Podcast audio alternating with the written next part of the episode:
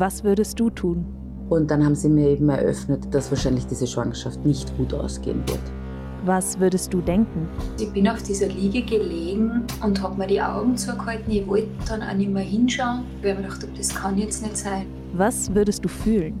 Und das war dann so, wie wenn dir einer mit einem Holzprügel eine über den Schädel haut. Und ich bin noch gar nicht so weit gekommen, dass sie mir eigentlich mitgeteilt hat, dass es nicht leben wird.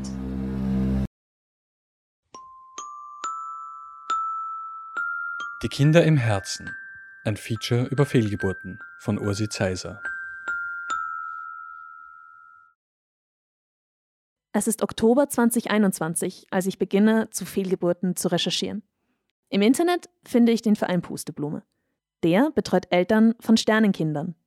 So nennt man Kinder, die vor, während oder ganz kurz nach der Geburt sterben. Und gemeinsam mit diesem Verein starte ich einen Facebook-Aufruf, um Eltern zu finden, die mir ihre Geschichte erzählen wollen. Vier Tage später habe ich Mails von mehreren Müttern in meinem Postfach. Das überrascht mich. Über die eigene Geschichte zu sprechen, hilft natürlich, das Erlebte einordnen zu können und zu verarbeiten. Aber damit jetzt an die Öffentlichkeit zu gehen, hat natürlich nochmal auch eine andere Bedeutung. Es ist einfach wichtig, das Tabu zu Fehlgeburten zu brechen. Das ist Martina Schneider. Sie ist klinische Psychologin und sie hat sich auf Trauer spezialisiert. Sie arbeitet viel mit Eltern von Sternenkindern. Mit zwei von den Müttern, die sich bei mir gemeldet haben, habe ich mich getroffen.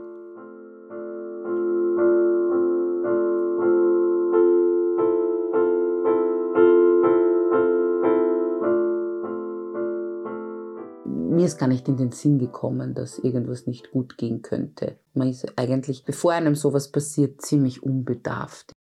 November 2019. Nicole sitzt im Wiener Allgemeinen Krankenhaus im Wartezimmer. Sie ist in der 19. Woche schwanger. Und gerade hat sie einen Ultraschall gehabt. Aber etwas stimmt nicht. Vor zwei Wochen war Nicole schon einmal hier. Da ist das erste Mal aufgefallen, dass sie ein Stückel zu klein ist für die Woche. Und das haben wir dann eine Woche später nochmal kontrolliert. Und da ist sie auch noch nicht recht gewachsen. Sie, das ist Lilly, Nicoles erste Tochter. Jetzt sitzt Nicole wieder im AKH und wartet auf die Ergebnisse. Und dann ist eine Ärztin gekommen mit im Schlepptau einer Psychologin. Und dann haben sie mir eben eröffnet, dass die Kleine eben sehr schlecht versorgt wird und dass wahrscheinlich diese Schwangerschaft nicht gut ausgehen wird. Nicole hat eine Fehlgeburt. Ihr Kind stirbt im Mutterleib. So etwas passiert häufig. Eine Zusammenschau aus mehreren Studien aus der ganzen Welt besagt, dass fast jede siebte Schwangerschaft in einer Fehlgeburt endet. Und das war dann so, wie wenn dir einer mit einem Holzprügel eine über den Schädel haut. 2020 sind in Österreich laut Statistik Austria rund 84.000 Kinder auf die Welt gekommen. Wenn wirklich jede siebte Schwangerschaft scheitert, dann sind im gleichen Jahr fast 13.000 Kinder gestorben, bevor sie geboren worden sind. 13.000 Sternenkinder.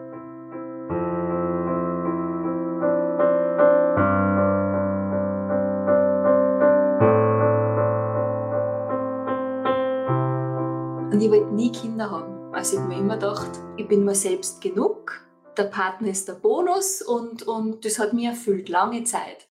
Das ist Tina. Sie ist Kinderärztin in der Nähe von Wels. Mit ihrem Mann ist sie schon ewig zusammen. Aber Kinder? Nein. Bis sie für vier Monate in einem Waisenhaus in Südafrika arbeitet. Und plötzlich ist da ein Kinderwunsch. Irgendwann einmal war es dann so weit, dass wir gesagt haben, wir sind uns zwar zu zweit genug, aber es wäre schöner, wenn wir einer mehr wären. Frauen in Österreich bekommen vergleichsweise wenige Kinder. Laut Statistik Austria im Durchschnitt weniger als zwei. Allerdings wünschen sich viele Frauen mehr Kinder. Auch das sagt die Statistik Austria. Fast die Hälfte der befragten Frauen gibt an, dass sie am liebsten zwei Kinder hätten.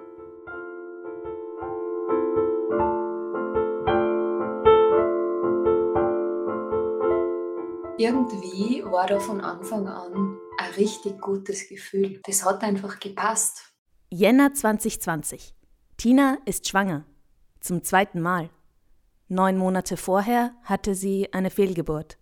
In der neunten Woche. Sie und ihr Mann haben sehr um dieses Kind getrauert. Tina ist sich sicher, dass es ein Mädchen war. Wolke hat sie es genannt, weil sie so schnell wieder verschwunden war, wie sie gekommen ist. Jetzt haben Tina und ihr Mann sich entschlossen, es noch einmal zu versuchen. Irgendwann in dieser Zeit war der Wunsch dann doch größer als die Angst. Auch mit diesem Gedanken, es wird dir ja nicht zweimal im Leben sowas passieren. Eine Schwangerschaft dauert im Durchschnitt 40 Wochen, also in etwa neun Monate. Die heikle Phase, das sind die ersten zwölf Wochen. Wenn da etwas nicht passt, dann hat das oft schwere Folgen, erzählt die Gynäkologin Cora Hirten-Lena Färber. Eins ist schon so, dass jede vierte bis fünfte Schwangerschaft in der Fehlgeburt endet. Das ist generell nichts Seltenes, ein ganzer Frühabort. Ja, das erleben viele Frauen. Frühabort, also eine Fehlgeburt vor der zwölften Woche. So hat Tinas erste Schwangerschaft geendet, in der neunten Woche. Dementsprechend ängstlich ist sie in der zweiten Schwangerschaft. Aber die ersten Untersuchungen sind unauffällig. Dem Kind geht es gut.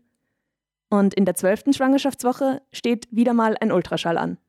Tina macht ihn bei einer Kollegin im Krankenhaus, in dem sie arbeitet. Ich habe mich dann auf die Liege gelegt und sie hat den Ultraschall begonnen und ich habe sofort gesehen, es ist riesengroß quasi, es ist gewachsen, es, es bewegt sie, es ist total lebendig. Ich habe das Herz gesehen, das schlägt und ich habe mich so ungefähr zwei Sekunden so gefreut und dann habe ich gemerkt, wie meine Kollegin so richtig einfriert im Gesicht und sie sagt, Tina, es tut mir so leid.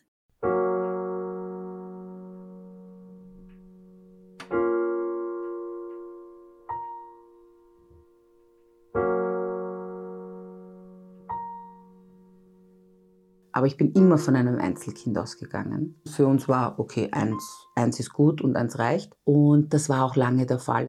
Nicole ist 41 Jahre alt. Sie ist Intensivkrankenschwester im Wiener AKH. Sie hat einen zehnjährigen Sohn, den Lenny. Vor drei Jahren spürt Nicole dann aber, sie möchte noch ein Kind.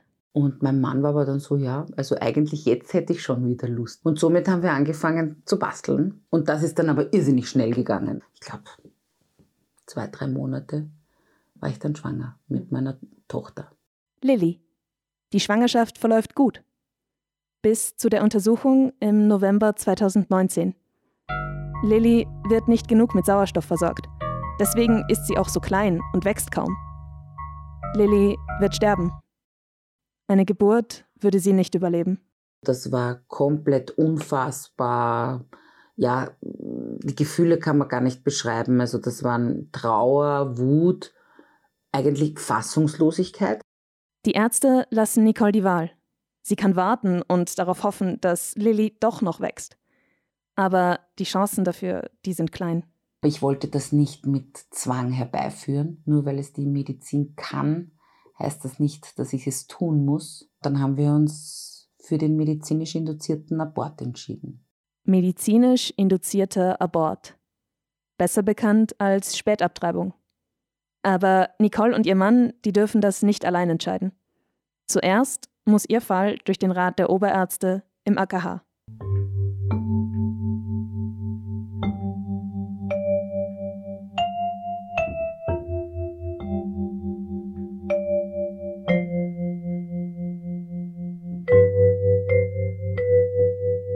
Das überhaupt nicht fassen können. Also ich bin auf dieser Liege gelegen und habe mir die Augen zugehalten. Ich wollte dann auch nicht mehr hinschauen, weil ich mir gedacht habe, das kann jetzt nicht sein.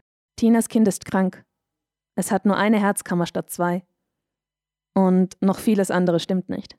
Das Kind wird sterben, noch bevor es geboren wird. Aber niemand weiß wann. Die Ärzte raten Tina, die Schwangerschaft abzubrechen. Und ich war so von den Socken und ich habe das Gefühl gehabt, das ist die einzige Möglichkeit, die wir haben. Tina sucht nach mehr Informationen und erfährt, dass es auch andere Wege gibt. Viel geht es zum Beispiel auch um das Thema Kontrolle. Wie viel Einfluss kann ich auch nehmen auf meine Entscheidungen? Möchte ich einen natürlichen Abgang? Möchte ich es eingeleitet? Diese Kontrolle, von der die Trauerpsychologin Martina Schneider hier spricht, die ist auch für Tina und ihren Mann ganz zentral. Sie brechen die Schwangerschaft nicht ab. Sie wollen, dass ihr Kind in Tinas Bauch bleibt, bis es stirbt. Nach den Untersuchungen ist klar, dass das Kind ein Bub ist. Valentin nennen sie ihn.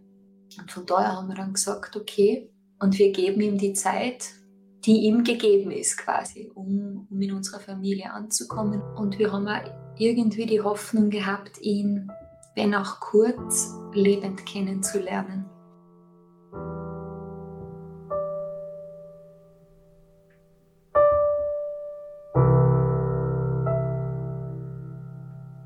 Das weiß ich nicht, ob ich psychisch durchstehe, wochenlang zu wissen, dass die Kleine stirbt, aber ich nicht weiß wann. Nicole möchte einen Schwangerschaftsabbruch. Der Rat der Oberärzte im AKH stimmt ihrer Entscheidung zu.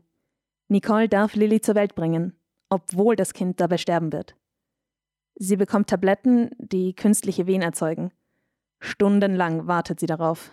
Die Angst war groß, weil natürlich irrsinnig viel Trauer dabei ist. Du gehst durch eine Geburt und eigentlich kriegst du als Belohnung dann ein Kind. Und wenn du aber schon weißt, dass dieses Kind verstorben ist, weißt du, dass am Ende dieser Reise was ganz Schreckliches bevorsteht. Es gibt verschiedene Gründe dafür, warum Fehlgeburten passieren. Stress, Erkrankungen während der Schwangerschaft, Rauchen, Alkohol. Aber vieles von dem, was eine Fehlgeburt auslöst, das lässt sich gar nicht verhindern. Zum Beispiel genetische Probleme. Umso geschockter sind die Eltern oft, vor allem wenn sie nicht wissen, warum das Kind gestorben ist, erklärt die Trauerpsychologin Martina Schneider. Natürlich steht für die meisten erst einmal nach so einem Schockgefühl auch die Trauer im Vordergrund, das nicht begreifen können, nicht verstehen können, was, was passiert da gerade, dass äh, sozusagen die ganze, die ganze Idee, die Vorstellung, die man hatte von der Zukunft, sich jetzt auflöst. Wie Eltern damit umgehen, ist sehr individuell. Das merkt man auch bei Nicole und Tina. Tina entscheidet sich dazu, ihren Sohn Valentin im Bauch zu behalten, bis er stirbt. Fünf Wochen lang bleibt Valentin noch in Tinas Bauch. Sie fängt an, seine Bewegungen zu spüren. In der 18. Schwangerschaftswoche bekommt sie eine leichte Blutung. Und ich wusste es. Und ich habe gesagt, ich glaube, er macht sie auf den Weg. Also es war leider für uns dann keine Überraschung, dass einfach beim Ultraschall die Herzaktion nicht mehr nachweisbar war.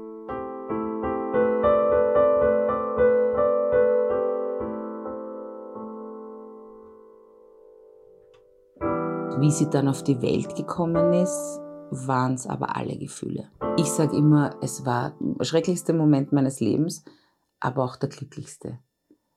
Weil es ist trotzdem dein Kind auf die Welt gekommen. Andererseits ist es tot. Nicole weiß nicht mehr, wie viele Stunden sie warten muss, bis endlich die Wehen kommen. Am Abend des 13. November 2019 kommt Lilly auf die Welt. Sie hat genau die gleiche Nase gehabt wie ich. Sie war fix und fertig. Hat ganz genau ausgeschaut wie ein großes Baby, halt nur in ganz, ganz klein. Ihre Haut war ganz dünn und man hat auch ihre Adern gesehen, aber sie war trotzdem das wunderschönste Kind für mich.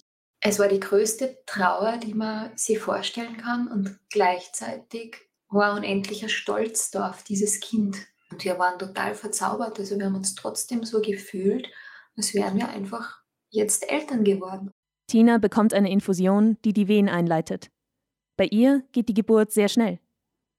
Am 14. Juni 2020 kommt Valentin auf die Welt. Er ist mir quasi auf die Brust gelegt worden und wir haben dann eigentlich, ich habe keine Ahnung wie lange, aber gefühlt lange, einfach bestaunt, wie, wie perfekt er ist.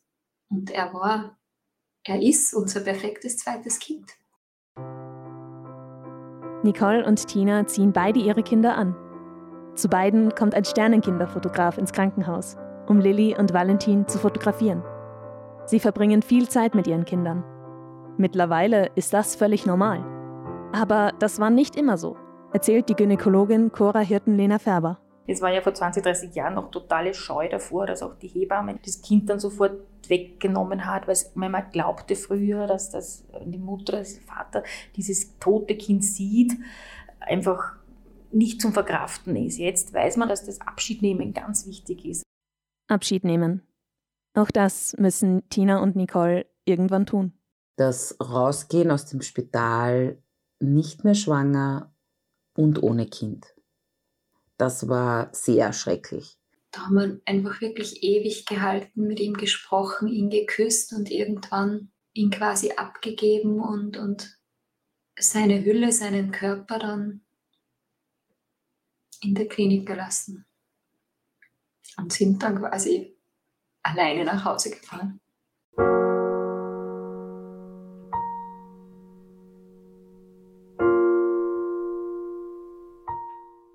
Nicole und Tina trauern um ihre verstorbenen Kinder. Aber diese Trauer unterscheidet sich von der Trauer, die die meisten Menschen kennen, erklärt die Trauerpsychologin Martina Schneider. Die meisten Menschen kennen das, wenn jemand verstirbt. Und das sind dann oft einfach Menschen, mit denen man zumindest einen gewissen Lebensabschnitt schon verbringen konnte. Wenn jetzt ein Baby natürlich im Bauch noch verstirbt, dann gibt es davon einfach noch sehr wenig. Aber die Trauer ist einfach gleich. Die Trauer ist intensiv. Man hat jemanden verloren, den man geliebt hat. Studien aus den USA zeigen, dass Mütter nach einer Fehlgeburt oft jahrelang trauern, auch nachdem sie ein gesundes Kind bekommen haben. Sich von einer Fehlgeburt zu erholen, das braucht also Zeit. Doch die bekommen Frauen in Österreich nur bedingt. Eine Fehlgeburt zu haben bedeutet, ein Kind zur Welt zu bringen, das keine Lebenszeichen zeigt und das weniger als 500 Gramm wiegt. Kinder, die totgeboren werden und mehr als 500 Gramm wiegen, die gelten als Totgeburten. So steht es im Hebammengesetz. Diese Unterscheidung, die ist wichtig. Mütter, die eine Totgeburt hatten, die haben Anspruch auf mindestens acht Wochen Mutterschutz. Sie bekommen kostenlose Nachsorge von einer Hebamme und das Kind bekommt eine Geburts- und eine Sterbeurkunde. Bei Fehlgeburten passiert das alles nicht. Bei einer Fehlgeburt hat die Mutter leider keinen gesetzlichen Anspruch vom Mutterschutzgesetz, sondern hat dann nur die Möglichkeit von Fernbleiben von der Arbeit über Krankenstandsmeldungen. Das ist Gerlinde Feichtelbauer. Sie ist Präsidentin des Hebammengremiums Österreich. Sie sieht die 500-Gramm-Grenze kritisch. Eine Geburt ist eine Geburt. Man muss das auch körperlich aushalten. Die Mütter brauchen anschließend einfach eine lange Zeit der Erholung. Die 500-Gramm-Grenze gibt es seit 1995. Sie kommt nicht von ungefähr. Kinder, die mit weniger als 500 Gramm zur Welt kommen, die sterben fast immer. Trotzdem, es gibt eine rege Debatte über die 500-Gramm-Grenze. Wenige Gramm können entscheiden, ob eine Mutter Anspruch auf Nachsorge durch eine Hebamme und auf Mutterschutz hat oder eben nicht. Diese Debatte, die bewegt auch das Hebammengremium, dem Gerlinde Feichtelbauer vorsitzt. Es gibt einfach gewisse Prozesse, die nach einer Fehlgeburt dieselben sind wie nach einer Geburt. Das ist das, warum wir eigentlich seit Jahren immer wieder kämpfen, dass diese Mütter auch eine bezahlte Hebammenleistung in Anspruch nehmen können. Ja. Warum haben Mütter, die eine Fehlgeburt hatten, diesen Anspruch nicht? Ich frage bei der österreichischen Gesundheitskasse nach. Das ist der größte Sozialversicherungsträger Österreichs. Dort verweist man mich ans zuständige Ministerium. Man halte sich schließlich nur an Gesetze. Also wende ich mich ans Sozialministerium. Ein Pressesprecher antwortet mir per Mail. Hier ist zu betonen, dass die von einer Fehlgeburt betroffenen Versicherten erforderlichenfalls Anspruch auf Krankenbehandlung und bei aus dem Ereignis der Fehl- oder Totgeburt resultierenden Arbeitsunfähigkeit auch Anspruch auf Krankengeld haben. Für alles Weitere soll ich mich ans Arbeitsministerium wenden. Das sei für diese Dinge zuständig, weil die im Mutterschutzgesetz geregelt sind. Also schicke ich meine Anfrage zum dritten Mal ab. Und diesmal bekomme ich gar keine Antwort.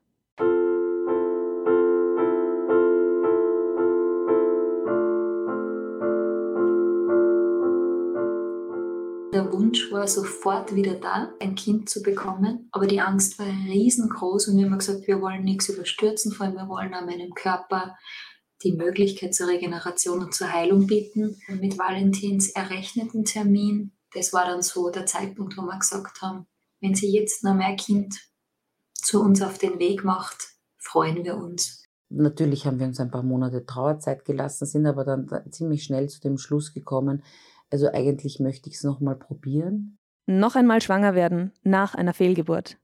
Medizinisch gesehen ist das meistens gar kein Problem.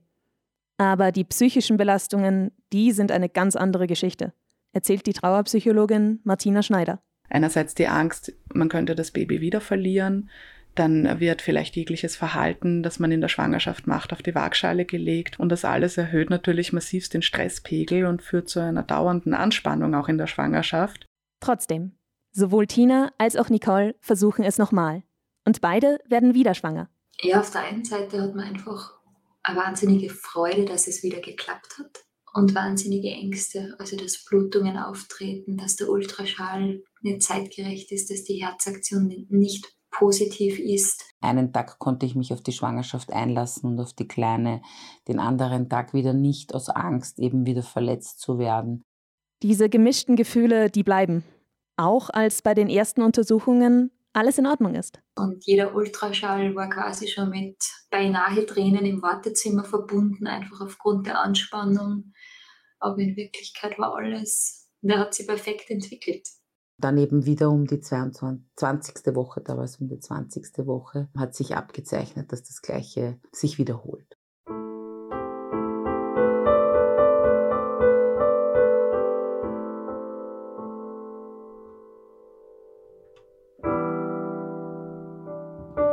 Am 23. November 2021 bekommt Tina ihr drittes Kind. Arthur. Und der Arthur, der erstaunt mir einfach jeden Tag. Der verzaubert mir einfach jeden Tag mit seinem wirklich fröhlichen Gemüt. Nicole dagegen erfährt in der 20. Schwangerschaftswoche, dass auch ihre zweite Tochter Leonie zu schlecht mit Sauerstoff versorgt wird. Auch Leonie wird sterben. Dann ist, hat sich eigentlich eins zu eins das wiederholt, was mit der Lilly passiert ist. Drum muss ich ehrlich sagen, manchmal, das ist wahrscheinlich auch ein nicht so verbinde ich, vertausche ich Erinnerungen. Nach Leonies Geburt entscheiden Nicole und ihr Mann sich, es nicht noch einmal zu probieren.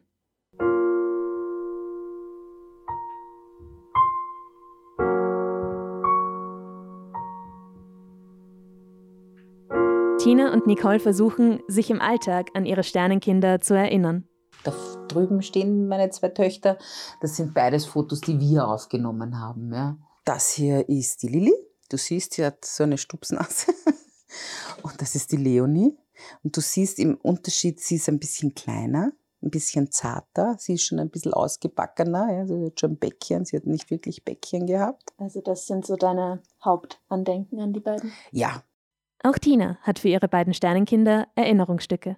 Im Haus findet man immer wieder, wenn man ein bisschen achtsam schaut, kleine Sachen, die an unsere Kinder erinnern. Es hängt über unserem Bett eine, eine Karte mit dem Sternenhimmel zum Zeitpunkt von seiner Geburt. Also wir haben einfach versucht, ihn auch in unserem Alltag sichtbar zu machen.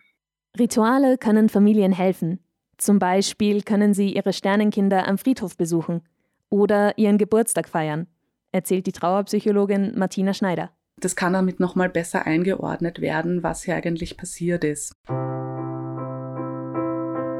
Für Nicole und für Tina ist klar, sie sind Mütter von drei Kindern. Ich bin Mama. Ich bin einfach nur eine Mama. Ich bin die Mama von Lenny und ich bin die Mama von der Lilly und von der Leonie. Ich bin Mama von einem Kind mittlerweile an der Hand und zwei im Herzen.